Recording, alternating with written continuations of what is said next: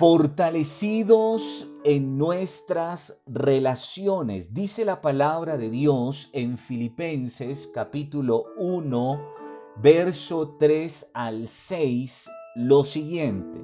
Doy gracias a mi Dios siempre que me acuerdo de vosotros, siempre en todas mis oraciones rogando con gozo por todos vosotros, por vuestra comunión en el Evangelio desde el primer día hasta ahora, estando persuadidos de esto, que el que comenzó en vosotros la buena obra, la perfeccionará hasta el día de Jesucristo.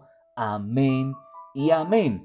Estamos aprendiendo a la luz de la palabra de Dios la importancia de establecer una excelente relación, primeramente con Dios, luego con la familia biológica, inmediatamente con la familia en la fe, o sea, la iglesia de Cristo, y desde luego con el prójimo. ¿Para qué? Para el desarrollo equilibrado de nuestra nueva vida en Cristo. Y es entonces que encontramos en este pasaje de la Biblia el término comunión. Y es que la comunión es fundamental para nuestra edificación integral.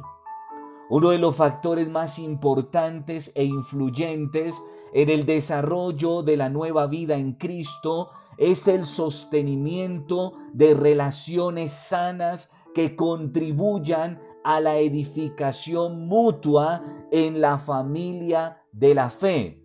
Para lograr este objetivo, el principio de la comunión entre unos con otros debe ser una práctica continua al interior de la iglesia de Cristo.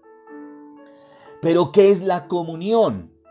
Quiero invitarte, por favor, para que en lo posible leas conmigo lo que dice la palabra de Dios en el Salmo 133, 1 al 3, que dice, mirad cuán bueno y cuán delicioso es habitar los hermanos juntos en armonía. Es como el buen óleo sobre la cabeza, el cual desciende sobre la barba, la barba de Aarón, y baja hasta el borde de sus vestiduras, como el rocío de Hermón, que desciende sobre los montes de Sión, porque allí envía el Señor bendición y vida eterna. Cuando hablamos de comunión, esto quiere decir común unión, común unión, lo cual significa un estado y situación de dos o más personas, pero atención, en un mismo sentir, espiritual. El término comunión deriva del griego comunis, que significa hacer común todas las cosas, y del hebreo sod, que quiere decir secreto, compañía, congregación, intimidad, entre otras cosas. Este último concepto hebreo o término hebreo hace referencia a la amistad o conocimiento íntimo. Esto nos permite concluir que cuando la Biblia habla de comunión o alguno de sus derivados, hace referencia a algo más profundo que simplemente considerar la unión o cercanía de las personas. De ahí que es imposible concebir la idea de una iglesia que se identifica como la familia de la fe en la cual sus miembros actúan de manera separada, procurando únicamente la consecución de sus intereses personales y espirituales, pero de forma individual y por tanto egoísta. El salmista David destaca el valor y la bendición de la comunión cuando dice en el verso 1 del Salmo 133, qué maravilloso y agradable es cuando los hermanos conviven en armonía. Y en el verso 3 dice la palabra, la armonía es tan refrescante como el rocío del monte Hermón que cae sobre las montañas de Sión y allí el Señor ha pronunciado su bendición, incluso la vida eterna. Y entonces en el verso 1 comienza el salmista diciendo, mirad cuán bueno y delicioso es. La comunión en la iglesia de Cristo tiene una triple bendición porque es buena, es deliciosa. Esto habla de lo agradable que es la comunión entre los hermanos en Cristo,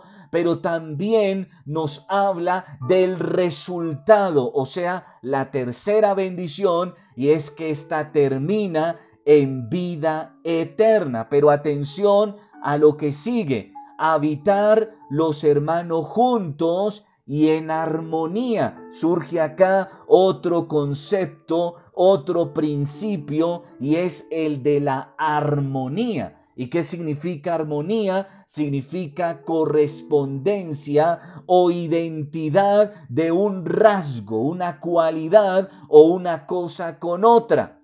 Y entonces aquí tenemos que entender algo muy importante y es que una cosa es estar juntos y otra cosa muy distinta es estar en armonía. Estar juntos consiste solamente en coincidir en un lugar determinado, pero estar en armonía significa experimentar el mismo sentir o estar en el mismo espíritu. Es lo que la Biblia llama y lo estudiaremos en el próximo aspecto y es la perfecta unidad de la fe. Pero atención a la pregunta que hace el Señor en el libro del profeta Amós, capítulo 3, verso 3, en la nueva traducción viviente. Atención a la pregunta.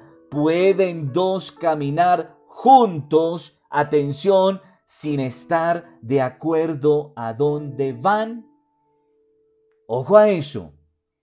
¿Podrán lograr éxito podrán avanzar, podrán lograr grandes cosas, dos personas que aunque están juntas, no están de acuerdo, o sea, no están en armonía. Y entonces por eso la importancia de la comunión, pero en la armonía del Señor, del Espíritu Santo. Y entonces dice la palabra en Hechos capítulo 1, verso 14 en nueva versión internacional.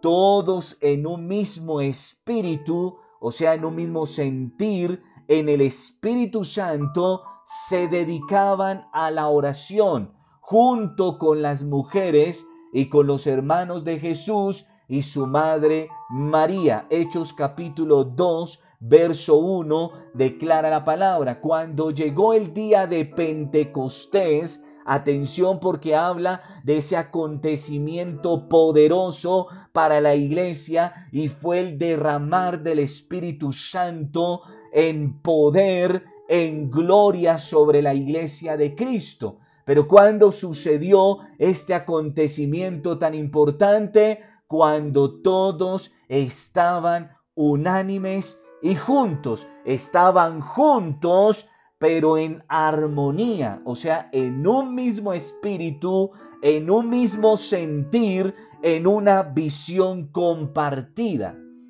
Y dice la palabra del Eterno en la primera carta a los Corintios, capítulo 1, verso 10, en la nueva traducción viviente. Amados hermanos, le ruego por la autoridad de nuestro Señor Jesucristo, atención, que vivan en armonía los unos con los otros. Que no haya divisiones en la iglesia, por el contrario, sean todos de un mismo parecer, unidos en pensamiento y propósito.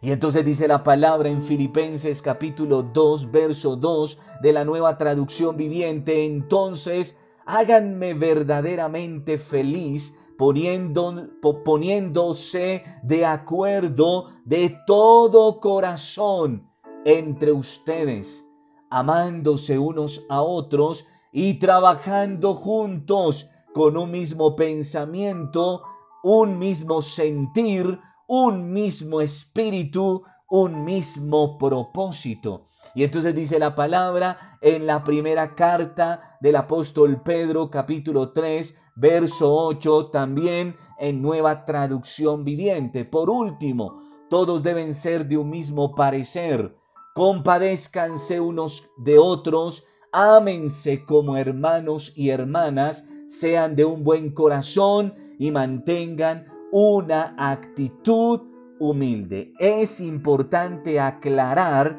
que esto que se desarrolla, se cultiva en la familia de Cristo, luego se traduce, se recopila en nuestra relación con los demás, que es lo que también estaremos aprendiendo en el desarrollo de este tema. La iglesia de Cristo debe caracterizarse porque sus miembros experimentan el gozo y la bendición de la cercanía física y apuntan al mismo propósito, o sea, a un mismo sentir espiritual, o sea, a una visión compartida. Cuando la iglesia de Cristo permanece en unidad y en armonía, se garantiza la bendición de Dios de una manera integral. Por favor, no te pierdas la continuación de este tema porque sé en el nombre de Jesús que te va a traer mucha bendición en todos los aspectos de tu vida. Que el Señor te bendiga, que el Señor te guarde, que su manto de gloria esté extendido sobre tu vida, sobre tu casa y sobre los tuyos. Hasta una próxima oportunidad.